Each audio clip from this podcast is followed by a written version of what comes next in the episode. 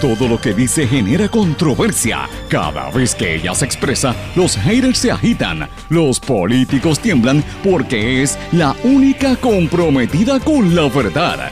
Periodista, bloguera, relacionista licenciada, analista de la noticia, escritora y le dicen la provocadora en las redes sociales. Y ahora comienza en blanco y negro con Sandra Rodríguez Coto.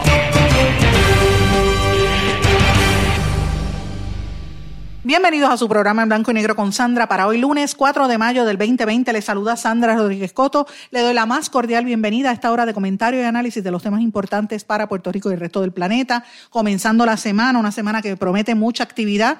Eh, comenzando el mes, seguimos conmemorando el Día Mundial de la Libertad de Prensa. Señores, y Puerto Rico sigue sufriendo, sigue temblando nuestra tierra. No llega el dinero, la gente tiene miedo y hoy hay vistas en la Cámara de Representantes.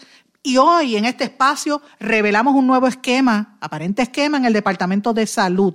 Señores, sigue temblando la tierra, seguirán las réplicas según las autoridades. Tenemos a la gente del sur pegados del corazón con los sustos que siguen pasando a través de eh, las últimas semanas y meses y particularmente lo que pasó este fin de semana. Señores, hoy también damos a conocer un nuevo aparente esquema, como les dije, en el Departamento de Salud con los fondos de Medicaid, porque desarticulan el MMIS, Medicaid Management Information System. Usted tiene que escuchar esta exclusiva hoy en blanco y negro con Sandra, que se relaciona a Mabel Cabezas y a su hermana Lumari Cabezas, no se la puede perder. Y precisamente hoy Mabel Cabezas testifica en la Comisión de Salud de la Cámara, en las vistas que están llevando a cabo en el Capitolio, y allí mismo, además de ella, vienen otros funcionarios de salud y de la Fortaleza.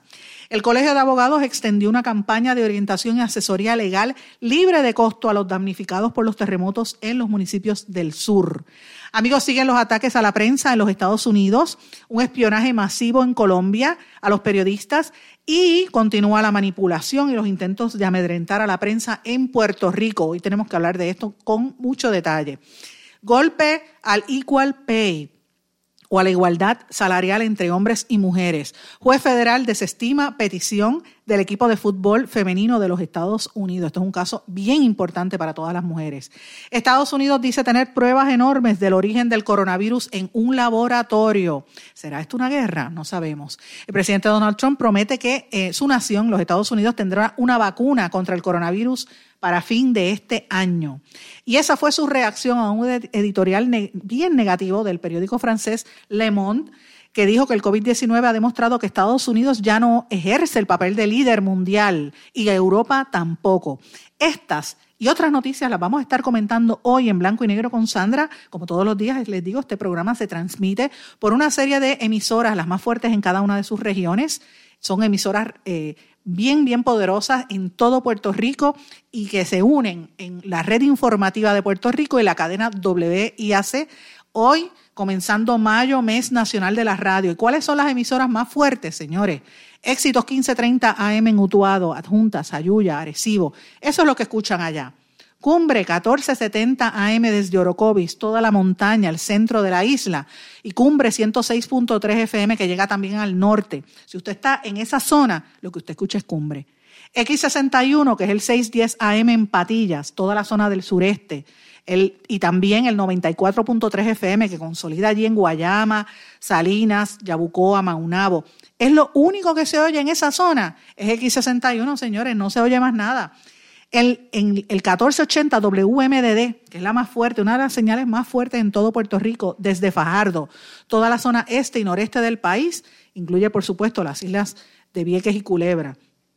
Radio Grito WGDL 1200 AM Lares, San Sebastián, Las Marías, Camuy, también bien fuerte en esa zona y con mucha credibilidad y respeto en toda esa región.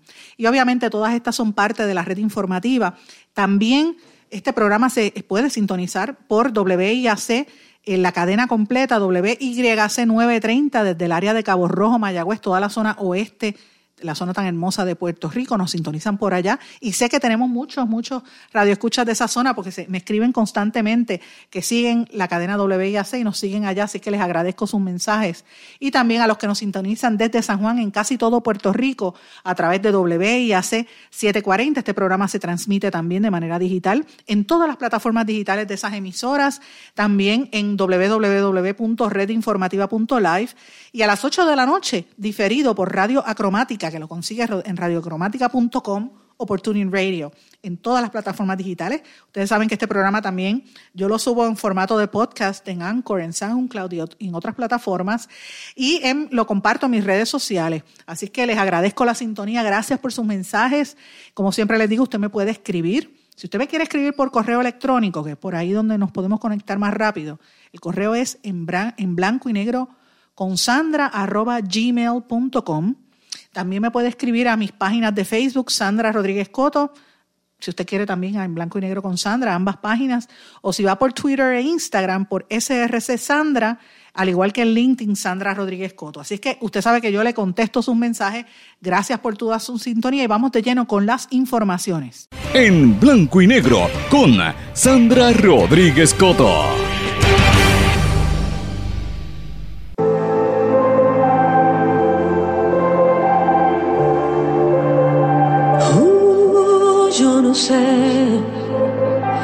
Lo que está pasando yo no sé. Pero cuando hoy me desperté, en mi celular pude ver que está revuelto internet. Ay, yo no sé. Pero desde que empezó el 2020, todo ha tomado un giro diferente. Al planeta le cambió la suerte eh, el mundo está patas arriba. El mundo se está volviendo loco. La tierra está llorando.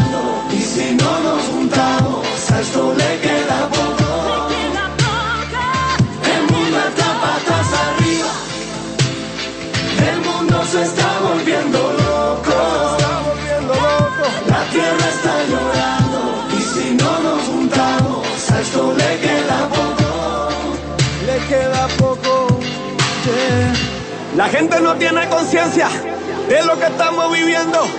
Esto no es película ni un juego en Nintendo. Una pandemia arrasando, miles de gente muriendo y no, y ya no hay tiempo. Sálvanos, Dios mío, yo te pido, sálvanos. Protege a mi familia, sálvanos. Regálanos un día más de vida, te pido, mi Dios. Bendita sea la esperanza, bendita sea la experiencia, bendita sea la conciencia, bendita la paciencia, bendita sea esa distancia que no nos deja que paguemos todas las consecuencias. Existen cosas malas y cosas buenas, existen virus que ponen a prueba, que te hacen valorar y sentir vivo y de rodearte de seres queridos. Es hora de despertar y de hacer, hora de luchar por un nuevo amanecer, hora de darse la mano ahora y trabajar por un futuro para ver si esto mejora. No te des por vencido, ponte tu parte, haz lo que tú puedas, yo en mi arte. Escucha que traigo un mensaje para darte. El mundo está patas arriba.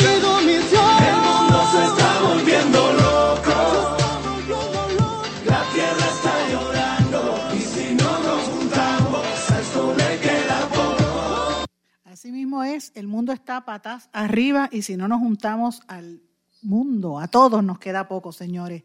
Quise compartir con ustedes, comenzando el programa con esa canción que le interpreta un sinnúmero de cantantes urbanos y cantantes bien jóvenes cubanos, le llaman la familia cubana, diferentes intérpretes que están poniendo música nueva al espacio, ¿verdad? En el ciberespacio.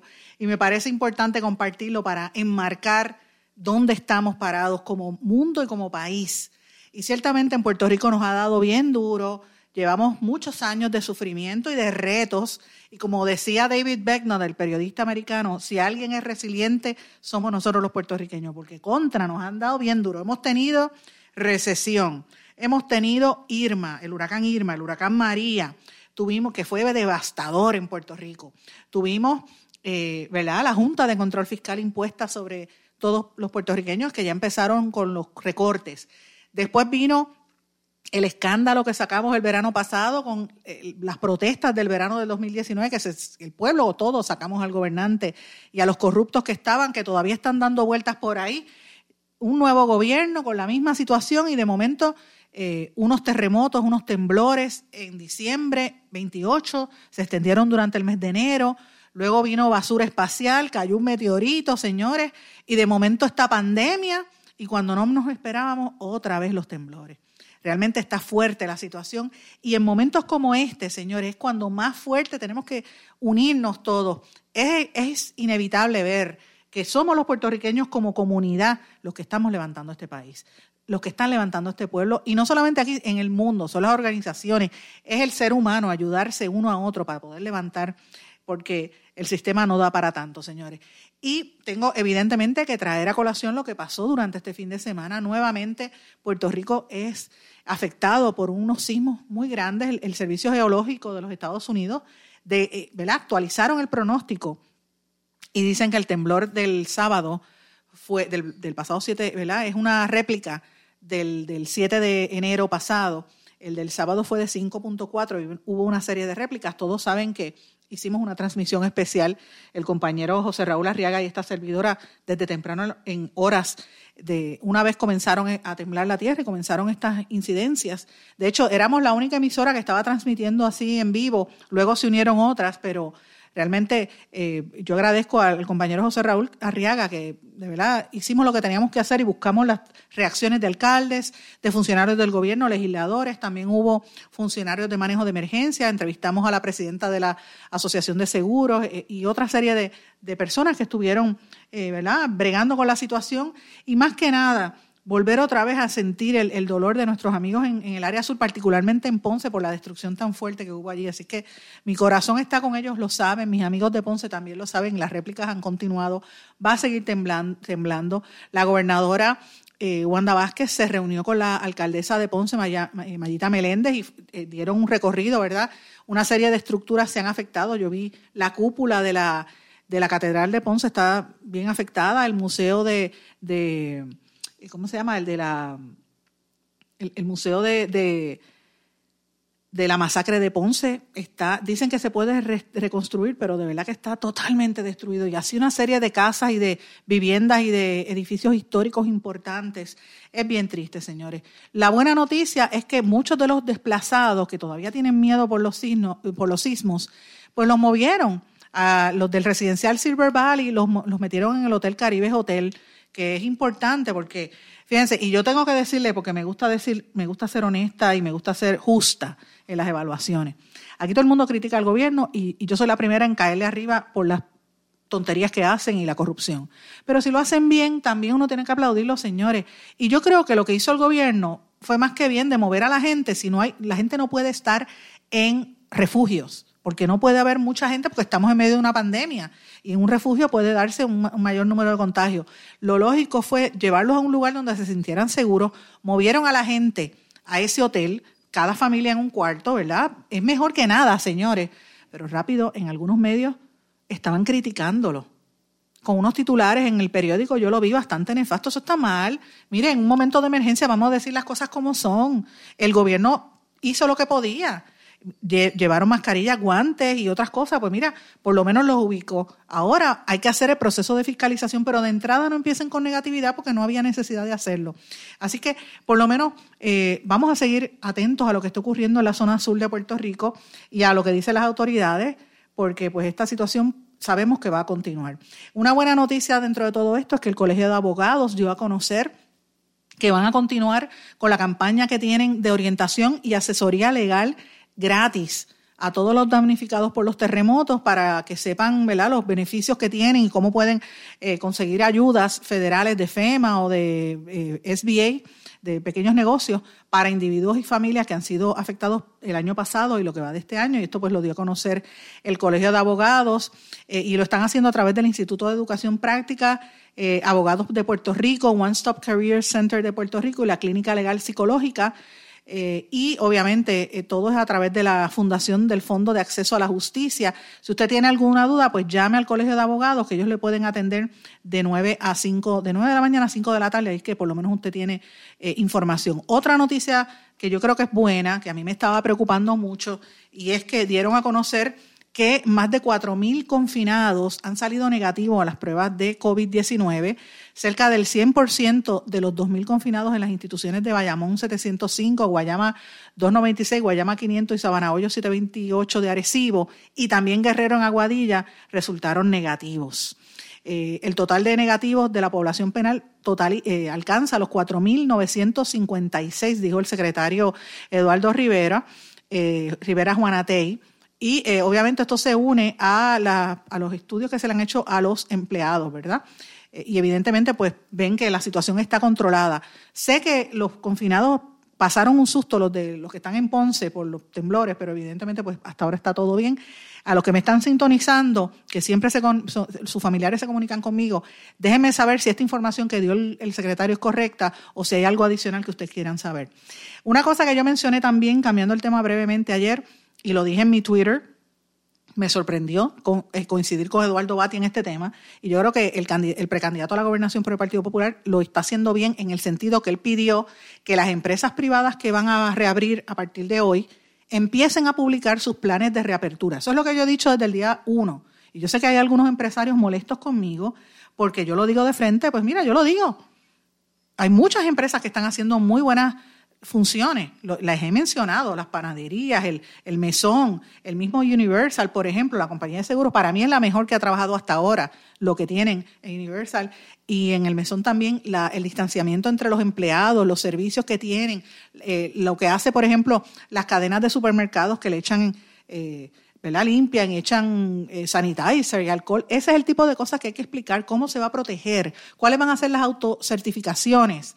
Y me parece que lo que hizo Eduardo Batia de exigirle a la gobernadora y al Departamento del Trabajo que hagan públicas o que hagan un portal de Internet con las autocertificaciones y cómo se va a hacer eso, es lo correcto. Así que yo, de verdad, esto no es un endoso político, pero sí lo aplaudo. Y eso que hizo Batia, muy bien hecho, muy bien hecho, porque si no lo llega a decir, la gobernadora sigue como, como si nada. Y usted vio que la gobernadora brincó rapidito por la tarde y dijo que iban a, crear un grupo de trabajo para inspeccionar los negocios obviamente tiene que reaccionar ante lo que dijo eh, el, candidato, el candidato popular. Así que veremos a ver.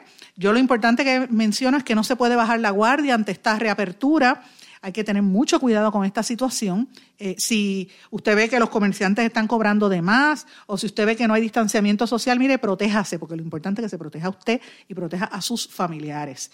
Este fin de semana eh, tenía varias cosas que yo quería dar a conocer y voy a hablar brevemente de una investigación que iniciamos en el departamento, sobre el Departamento de Salud.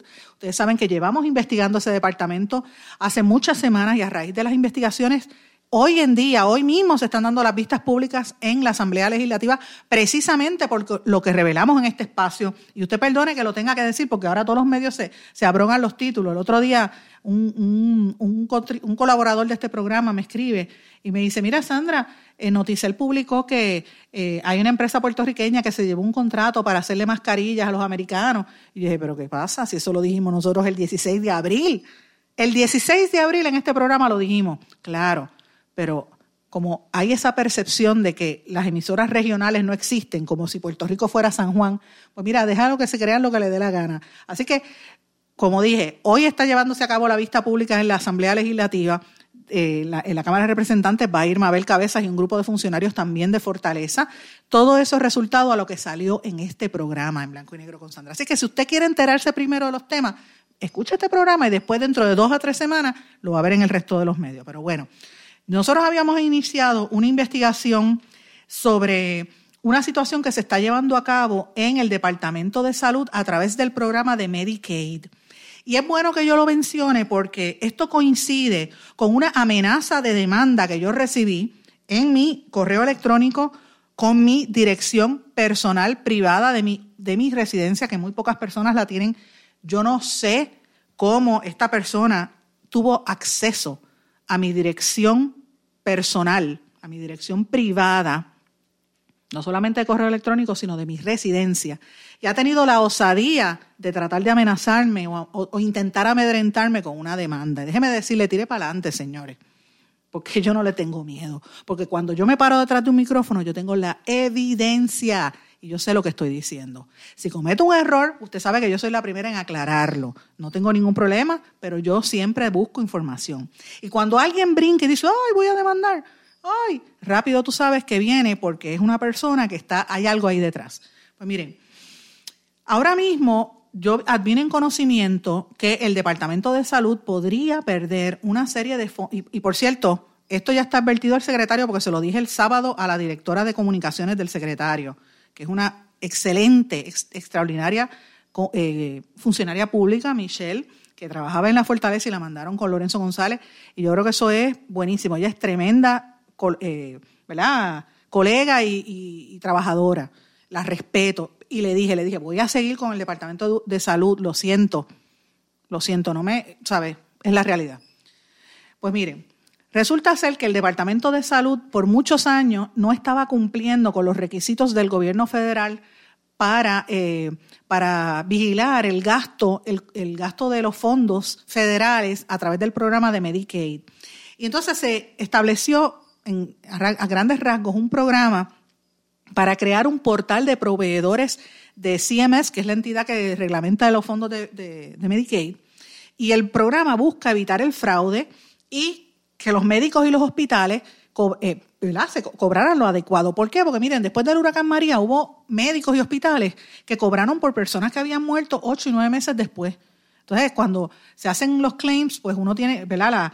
Eh, cuando se hacen las evaluaciones, al final uno tiene que ir para atrás y decir, mire, médico o mire, hospital me está cobrando de más porque esos son fondos públicos y sobre todo fondos federales. Lo que se estaba buscando era crear un sistema que recoja toda la información y cada vez que se someta un caso, por las aseguradoras o por los médicos, eh, eh, el sistema recibe toda la información, lo procesa y así se evita el fraude. Y en la medida en que eso se hiciera, el gobierno federal iba a estar financiando el proyecto e iba a ir dando más fondos, ¿verdad? Este proyecto se llama MMIS, Medicaid Management Information System. Medicaid Management Information System y las iniciales son MMIS, MMIS. Pues señores, aparentemente este sistema lo han desarticulado. ¿Por qué? Pues miren, la, ¿quién era la directora de ese departamento? Y esto es exclusiva de este programa. La directora era Lumari Cabeza, hermana de Mabel Cabeza. Ellos estaban entre el piso 5 y el piso 12. Y eran eh, profesionales de gran calibre, gente que venía del sector privado, que los trajeron, eh, no por cuestiones políticas, aunque algunos son PNP, pero sí los trajeron porque conocían de esto y trabajaban en el sector privado y manejaban estas cosas. Y en cuestión de dos años, o dos años y medio, lograron enderezar el barco al punto que el gobierno federal utilizó lo que estaba haciendo ese departamento en salud, esa división de salud de MMIS, como ejemplo de lo que se debía hacer en los Estados Unidos y lo utilizaron como, ¿verdad? Y estoy mirando aquí mis notas, como una, como un ejemplo para, para los, las auditorías que se estaban haciendo, exacto, este es el, tema que estaba buscando aquí, las auditorías que se estaban haciendo en otros estados de la nación americana. Y este departamento eh, lo que hicieron fue que trajeron a estos expertos que venían de, empresas privadas a través de Manpower. Ustedes recordarán que en este programa nosotros denunciamos que Manpower había aumentado, el, el, anterior secretario de salud había aumentado los contratos de Manpower y a través de Manpower era que metían al personal político, ¿verdad? En este caso, no era necesariamente personal político, era personal que de verdad sabía bregar con estos temas de cobro de fondos federales. Entonces, obviamente, como era político, allí metieron a Lumar y Cabeza. La información que yo tengo, y como les dije, me gusta ser justa, es que a pesar de que Lumar y Cabeza era hermana de Mabel Cabeza, aparentemente lo que estaba llevándose a cabo en esa oficina estaba correcto, que ella hizo buen trabajo. Oigan lo que les digo, yo fui la que denuncié a Lomar y Cabeza y denuncié que no tenía experiencia, pero la información que he corroborado hasta ahora es que aparenta que tenía buen trabajo allí, pero ella tenía una rencilla con la directora, la supervisora de esa área, la señora Nilda Cruz, que es quien trabaja para Medicaid. ¿Quién es Nilda Cruz? Ella supervisaba directamente esa región y su subalterno es nada más y nada menos que Walter Dobeck Barreiro quien después el actual secretario Lorenzo González se lo llevó a trabajar con él, que es precisamente el que me está este, amenazando con que me va a demandar porque yo y que lo difame. Y yo tengo información en mi poder diciendo la información, ¿verdad? Lo que es. Yo cometí un error en el vídeo que dije que yo creía que él trabajaba en WIC y él no trabajaba en WIC, él trabajaba en Medicaid y lo aclaré. Porque a mí me gusta aclarar las cosas. Ahora, esta información que tengo vino de varias fuentes, tengo los documentos en mi mano y tengo la información de que el pasado viernes 24 de abril la directora llegó con muchísima negatividad y utilizó al señor Dobeck para que le dijera a los empleados que se tenían que reportar el lunes 26. Los empleados empezaron a preguntarle cuáles eran las medidas de seguridad que habían tomado, si habían limpiado la oficina, porque hay pocos empleados, hay muchos empleados en un espacio pequeño. Y él dijo, pues espérate, no, vengan mejor el martes 27. Los empleados le dijeron, señor, el martes 27 es el día que em-, empieza formalmente el programa. Ese era el día que, se iba, iba a empezar el, el sistema para el cual llevaban tres años trabajando cuando ellos llegan y se reportan a trabajar, porque estaba todo el mundo trabajando remoto, no tenían mascarillas, no había guantes, no habían limpiado las oficinas y los empleados estaban sumamente ansiosos. Eh, la pregunta era por qué. Eh, ellos tuvieron una reunión, ¿verdad? Eso fue el martes 27, el día 30, porque varios, tres días más tarde, a las 3 de la tarde, la gente de Manpower empezó a llamarlos y a decirles que los habían les habían, el, el, cliente, o sea, el gobierno le había solicitado un ajuste en los costos, así que les iban a cambiar los salarios y les redujeron los salarios a todos ellos entre un 10 a un 30%. Los profesionales que venían de empresas grandes que se ganaban un billetal dijeron, pero espérate, yo dejé negocios y dejé mis trabajos para hacer este proyecto y tú me estás quitando, cambiando las condiciones laborales ahora, no, yo me voy. Señores, pues muchos se fueron. Creo que solamente quedó un trabajo. Eh, y ellos lo ven como una represalia, ya que la que supervisaba eso era Lumar y Cabeza. Pero ¿cuál es lo importante detrás de todo esto, señores? Que al irse todos los que sabían cómo bregar con ese departamento, lo han desarticulado. El Medicaid Management Information System manejaba millones de dólares para, para el cobro, ¿verdad? Y tenía bajo su supervisión el cobro de gastos de fondos que se utilizan a través de Medicaid. La pregunta es, ¿quién tomó esa decisión? ¿Fue Lorenzo González? ¿Fue la señora Cruz? ¿O fue el señor Dobeck? Esa es la pregunta. Esto es importante que se sepa. ¿Por qué se desarticuló el Medicaid Management Information System? ¿Quién estuvo detrás de esto? Y recordemos que Walter Dobeck Barreiro y la señora Cruz estuvieron vinculados a una serie de cosas que hemos denunciado en este espacio, como por ejemplo algo que aclaró, vuelvo y reitero, él no trabajaba en WIC, él trabajaba en Medicaid, cuando él estuvo en la toma de decisiones para la compra de unos ponchadores por los cuales el gobierno pagó 1.6 millones de dólares para comprar 200 ponchadores de empleados, supuestamente para vigilar el, horario laboral. Segundo eh, Dovec Barreiro, cuando yo hablé con él, que él no quiso hablar en este programa. Yo le, ofrecí que eh, conversáramos en una entrevista, no, no se atrevió, pero me, lo dijo en una conversación telefónica. Él me dijo que, que habían unos fondos de Medicaid que se podían utilizar para otras cosas que no necesariamente era salud, sino para gastos misceláneos, entre los cuales estaban esta cuestión de los ponchadores. Pero él y su jefa estuvieron vinculados en una serie de compras controvertibles de cosas como, por ejemplo, la remodelación de la oficina del ex secretario de Salud, eh, Rodríguez Mercado, en la cual incluía un escritorio que le costó 25 mil pesos, con fondos de Medicaid, que se pagaron y se hizo la factura retroactiva, autorizada por la ex secretaria de Salud la secretaria interina Concepción Quiñones de Longo, que lo hizo porque el gobierno iba a perder muchísimos millones de dólares en fondos federales por una metida de pata, porque no lo hizo a tiempo Adil Rosa, la que está ahora mismo, que estuvo deponiendo en la legislatura. De eso que estamos hablando, señores. Y miren cómo todo eso se añade. Y ahora no es solamente esos programas que yo acabo de mencionar, es el programa que yo estoy preguntando. ¿Qué pasó con el Medicaid Management Information System? Lo desarticularon. Esto fue por persecución, por eliminar a, a Manpower, eliminar a los que están detrás de Lumar y Cabeza. ¿Quién fue el responsable? ¿Fue el secretario actual Lorenzo González? ¿O fue Nilda Cruz, la señora Nilda Cruz? ¿O fue Walter Dobeck? ¿O fue quién? Esa es la pregunta. Vamos a una pausa, regresamos enseguida. No se retiren, el análisis y la controversia continúa en breve, en blanco y negro, con Sandra Rodríguez Coto. brote del nuevo coronavirus ha disparado la demanda de mascarillas. Te explicamos cómo usarlas. Antes de tocar la máscara, lávate las manos con un desinfectante a base de alcohol o agua y jabón.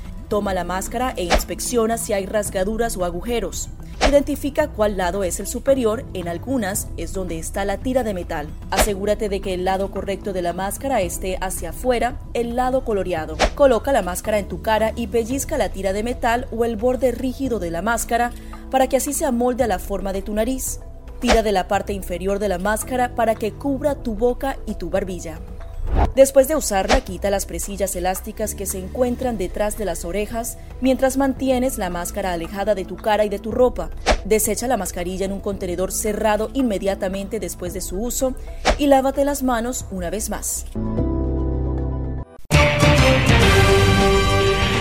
Y ya regresamos con el programa de la verdad en blanco y negro con Sandra Rodríguez Coto.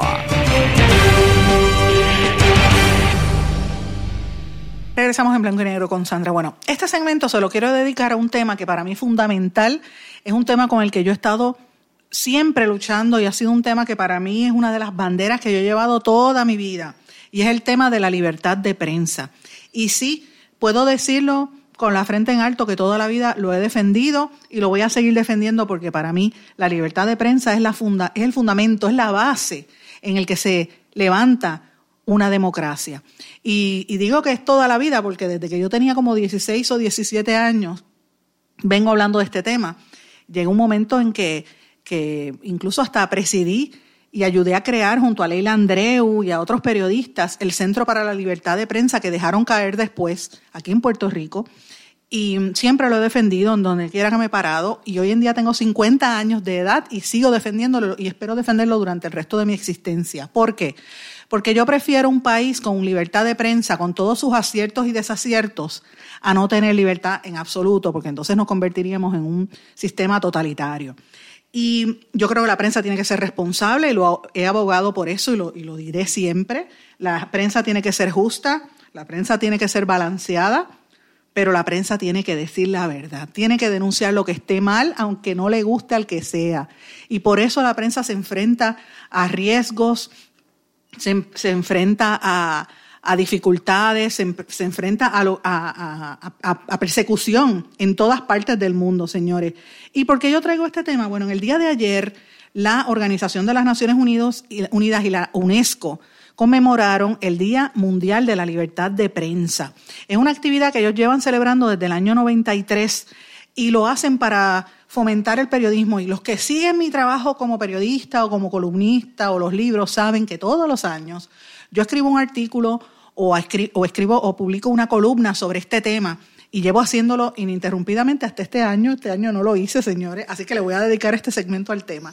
¿Por qué no lo hice? Pues porque en el día de ayer estaba simple y llanamente agotada, no hice absolutamente nada, ya que llevaba trabajando ininterrumpidamente desde por lo menos casi semana y media antes de que se decretara la cuarentena. Y de verdad que estaba bien, bien cansada, pero eso no quiere decir que no estaba al tanto de las situaciones. Y este es un tema que yo quería traer porque no solamente ayer se celebró el, el día oficial, sino que también hoy hay unas actividades de conmemoración a este tema. Y la básicamente lo que están tratando es que la gente recuerde la importancia de la, de la prensa, cómo es que en momentos como el que estamos viviendo con esta situación de la pandemia, también es importante que los periodistas empiecen a hacer un trabajo serio, como, como han estado haciendo, de informar la realidad para que no se. Para evitar que no se den estas segundas olas, estas segundas pandemias, como llama el secretario general de la ONU, la pandemia de la desinformación o los fake news o las pandemias de las locuras, como hace el presidente Trump de decir que tomen este, líquidos y de, cloro y, este, detergentes para, para, limpiarse del coronavirus, como dijo hace unos unas semanas atrás, ¿verdad? Una locura como esa. Que eso es la desinformación. Pero bueno, la lucha de la ONU es por un periodismo valiente e imparcial, es lo que ellos están pidiendo. Y los tres temas que se van a discutir hoy, que es el segundo día de actividades, y están pidiendo a los periodistas y a los ciudadanos en todo el mundo a que hablen de estos temas, que son el primero la seguridad de los periodistas y la cuestión de la impunidad. La impunidad es eh, cada vez que agreden, persiguen o asesinan a un periodista, los criminales quedan por la libre. Casi todo pasa en países totalitarios o en países donde hay sistemas represivos o donde el narcotráfico está dominando, como sucede, por ejemplo, en México, que asesinan a tantos periodistas. El segundo tema es la independencia del periodismo. El periodismo tiene que estar libre e independiente, no puede dejarse llevar por intereses económicos o por intereses políticos. Y esa es una lucha muy seria, particularmente en este país que es bien, bien difícil, es bien cuesta arriba, señores, uno estar eh, tratando de seguir por el centro, porque uno recibe ataques, me pasa a mí, me ha pasado, la semana pasada fue horroroso, ustedes no tienen idea de las cosas que yo pasé la semana pasada con algunos de los principales empresarios de este país, que porque uno los llama capítulo, entonces uno se convierte en el villano y simplemente uno está diciendo la verdad. Y el tercer tema es la igualdad de género en los medios de comunicación, el hecho de que todavía en muchos sectores, muchos países, las mujeres no tienen derechos y no tienen ni siquiera la oportunidad de, expresarse. Aquí en Puerto Rico estamos celebrando mayo, mes nacional de la radio, y ciertamente la radio es una de las áreas donde la mujer, por lo menos en el periodismo, no tenía igualdad hasta hace poco. De hecho, en el análisis político, somos, yo creo que yo soy la única periodista o mujer que viene del campo del periodismo y de las comunicaciones haciendo análisis político. En los últimos meses han entrado otras colegas y amigas y yo me alegro un montón y, de hecho, para que sepan, a veces converso con ellas eh, más de una vez en la semana, algunas son amigas muy, muy cercanas a mí de otras emisoras eh, competidoras y conversamos todo el tiempo porque hay que ser solidaria y hay que trabajar en, algunos proyectos en conjunto, ¿verdad? Porque son temas que nos afectan a todas y a la hora de la verdad tenemos que andar de, las manos. Ahora, las, mujeres que han entrado vienen del, derecho o vienen de la sociología, no necesariamente del periodismo. Sí hay programas de periodismo dirigidos por las mujeres o, o encabezados por mujeres periodistas, pero son las minorías. Y eso tiene que cambiar porque si en una sociedad somos más o somos iguales, pues mire, vamos a ser iguales, igualdad de, de géneros, igualdad de salarios, igualdad de responsabilidades. Y eso es uno de los temas que se está tratando de que se discuta durante el día de hoy. Eso es uno de, los temas que está encomendando las Naciones Unidas, que desde el del año 93 conmemoran este, este día como parte ¿verdad? De, y para que ustedes sepan, la Declaración de los Derechos Humanos siempre establece, la Declaración Universal de los Derechos Humanos, que la libertad de expresión es un derecho fundamental. Y pues hablan a que se les rinda homenaje al, al ejercicio de los periodistas que están siendo perseguidos en tantas partes en todo el mundo. Y esto es importante porque nosotros, eh, nuestro derecho, tenemos que, recordarlo, entenderlo, estudiarlo y, no, y valorar que en otras partes no existe. La Constitución de los Estados Unidos en su primera enmienda específicamente prohíbe la, creación de cualquier ley que reduzca la libertad de expresión y vulnere la libertad de prensa. Esto se aprobó en el 1791 como una de las diez enmiendas a la Carta de Derechos eh, de la Carta de Derechos de, de, los Estados Unidos. Pero aquí en Puerto Rico, en la Constitución del Estado Libre Asociado, sección 4, en la Carta de Derechos específicamente también habla de la libertad de palabra y libertad de prensa y dice que ninguna ley se va a aprobar que restrinja la libertad de palabra o de prensa o el derecho del pueblo a reunirse en asamblea pacífica y a pedir al gobierno la reparación de agravios. En otras palabras, lo que te está hablando es de la, de la libertad que tú tienes de expresarte, de, de, congregarte, de hablar, de decir, de informarte. Por eso la libertad de prensa es una, un pilar de la democracia. Yo traigo esto a colación por lo que está ocurriendo en todas partes del mundo. Sabemos que en América Latina y en otras partes del mundo están persiguiendo a los periodistas, los están matando. Ahora mismo, en el, día de ayer, en Colombia volvió a salir el tema de un masivo espionaje de parte del ejército a periodistas, políticos y activistas. Más de 130 personas, entre ellos muchísimos periodistas colombianos y periodistas, periodistas estadounidenses que están eh, trabajando en Colombia son parte de, un programa de manipulación y ataques de parte del de, eh, ejército colombiano con apoyo de los militares de los Estados Unidos. Es lo que ellos le llaman las carpetas secretas. Y las carpetas secretas lo que hacían era preparar eso, unas carpetas con los números de teléfono, direcciones, correos, ban, eh, números de familiares, de amigos, dónde vive, cualquier información de los periodistas para tratar de ver cómo estaban preparando su sistema de contrainteligencia, ¿verdad? Militar. Y esto pues ha, sido denunciado por la revista Semana en Colombia, pero también por el New York Times, que fue quien originalmente publicó esto en el año 2019. Entre los eh, periodistas que están siendo objeto de este dossier hay reporteros del Wall Street Journal, de National Public Radio, de la, del Comité para la Protección de los Periodistas, National Geographic, y de otros periodistas y fotoperiodistas colombianos como de RC Radio, del Tiempo, de Noticias 1 y, una y Noticias Caracol, por, eh, por cierto, que, de hecho tengo que decirle, María Alejandra Villamizar, que es analista de noticias de Caracol, es una de las que está siendo objeto de esto. Y la semana pasada, el viernes precisamente, yo estuve conversando con ella a través de Radio Caracol eh, que me, llamaron como parte de la red informativa de Puerto Rico a hacer un análisis de la situación y estuvimos conversando y conozco muchos periodistas allá. Así que imagínense lo difícil que es que usted sea sindicalista, militar, retirado, político, periodista y esté siendo objeto de una persecución tan sistemática. Pero no es solamente en Colombia, miren, en Estados Unidos precisamente, y le iba a poner un audio, pero no quiero quedarme mucho en este tema porque si, pongo el audio, eh, no me va a dar el tiempo en el segmento y es importante lo que voy a decir. El vicepresidente de la Nación Americana, Mike Pence, ahora está amenazando con que va a tomar acción legal contra el reportero que tuiteó, escribió en un tuit de la visita que hizo Mike Pence la semana pasada a la Mayo Clínica, a la Clínica Mayo, donde él estuvo hablando y, se reunió con, pacientes que se habían superado el COVID-19. Y la crítica que hubo es que todo el mundo los obligaron a usar máscara, mascarilla, pero Mike Pence entró como si nada y no se puso la mascarilla, la, mascarilla esta de protección. Entonces ahora Mike Pence le dio coraje porque todo el mundo lo ha señalado, porque es una falta de respeto y una falta de, seguridad entrar en un hospital así, y él es vicepresidente. Entonces ahora está este, amenazando al periodista con que lo van a perseguir. Señores, y eso que está pasando allá con Mike Pence es lo mismo que está pasando en Puerto Rico. Yo los refiero a que busquen en mi blog, en blanco y negro con Sandra, un escrito que yo hice el año pasado, de hecho lo enlacé ayer en mi, en mi, en mi página de Sandra Rodríguez Coto, que lo titulé Cinco amenazas a la libertad de prensa en Puerto Rico. Yo lo publiqué el 5 de mayo del 2019. Y esas, esas amenazas siguen vigentes al día de hoy.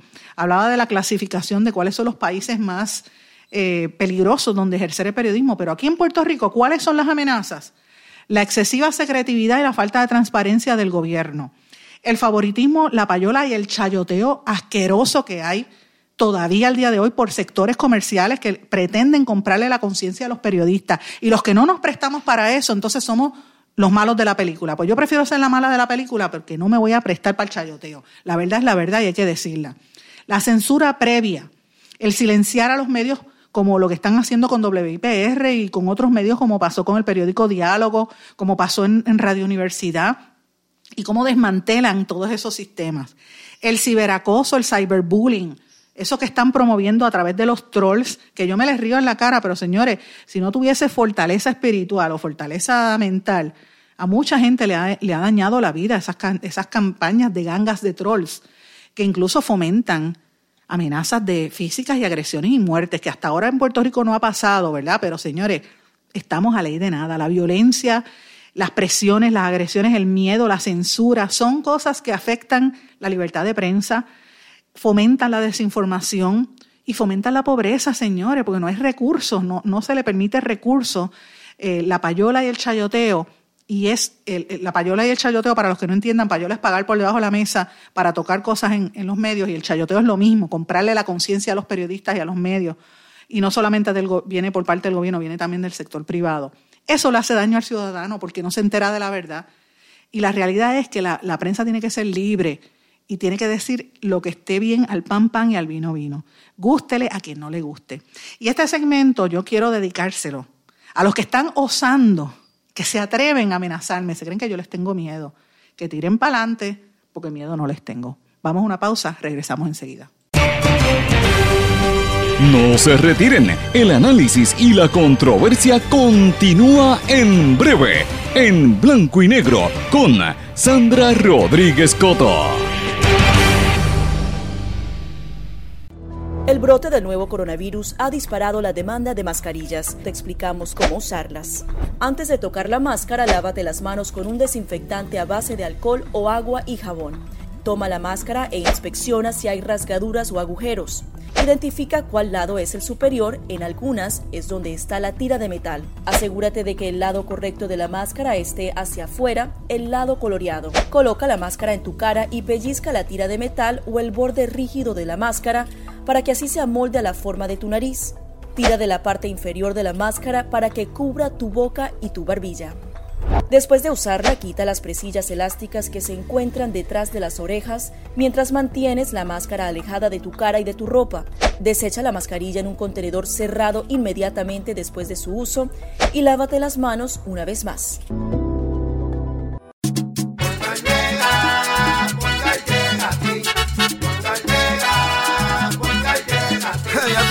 Eso es lo que te responden, pero ahora botaron la ola. Porque ya no importa en qué parte de la isla estés. Si tuviste un accidente, mi gente de Poingal le llega a tu casa o trabajo para que no te complique. Con servicio en todas partes de la isla y el mejor servicio al cliente. Por eso y mucho más, yo Piru lo digo, yo quiero Poingal. ¡Duro! Quites el dolor de cabeza con sus obligaciones de contabilidad con los servicios que presta Villalba y Villalba Company. Directo, personal y con sensibilidad humana. Lo que se busque un verdadero asesor de contabilidad para todo tipo de servicio de contabilidad, pago de IBU, pago de nómina, informes trimestrales y anuales y otros. Ofrecen servicio directo personalizado. Villalba y Villalba Company. Para orientaciones, su teléfono el 939-336-5774. 939-336-5774. 5774. Y ya regresamos con el programa de la verdad en blanco y negro con Sandra Rodríguez Coto.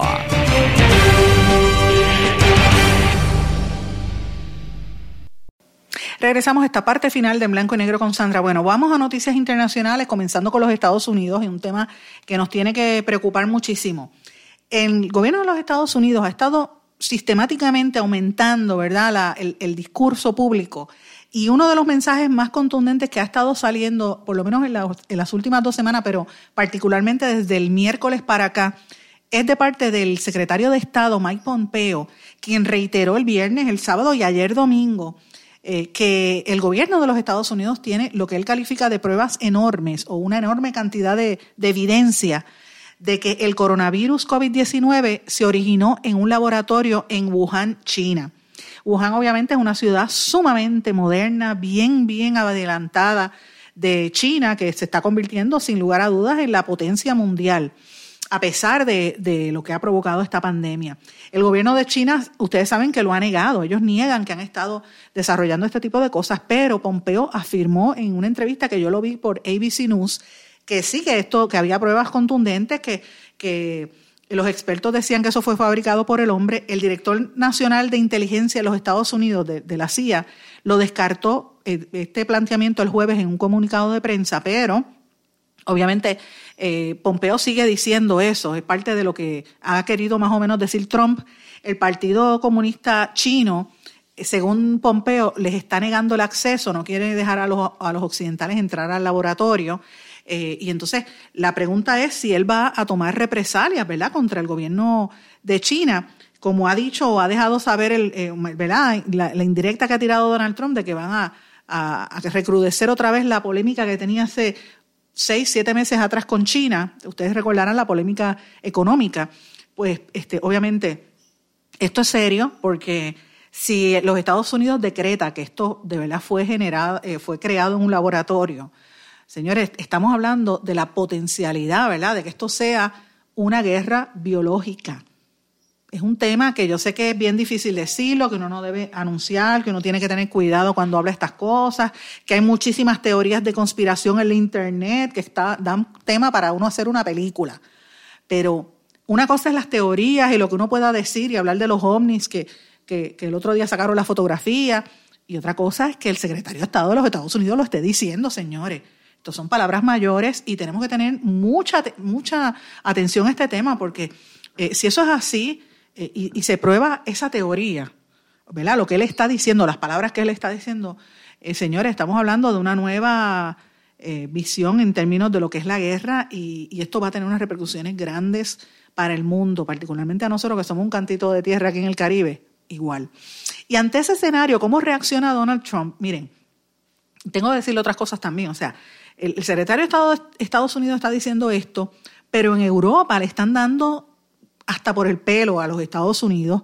De hecho, yo, leí un editorial que publicó el periódico Le Monde en, Francia, que es uno de los periódicos más importantes en el mundo, y decía, entre otras cosas, que en el, editorial que el coronavirus demostró que Estados Unidos ya no tiene el liderato mundial y que eh, la Unión Europea tampoco es fuerte, no resistió al coronavirus. Así que, en otras palabras, el Lemón se las está cantando. Dice, mira, Washington ya no tiene poder, el equilibrio del poder del siglo XXI es distinto y que no es, no es el mismo mundo que había después de la, guerra, de la Segunda Guerra Mundial, donde Europa y Estados Unidos era la, fortaleza, ¿verdad? Después del colapso del bloque comunista del en el 1989, cuando se desapareció la Unión Soviética y durante la Guerra Fría empezó a surgir China, ¿verdad? Como una potencia. Eso desequilibró ese poder, esa dualidad que había entre Estados Unidos y, los soviéticos.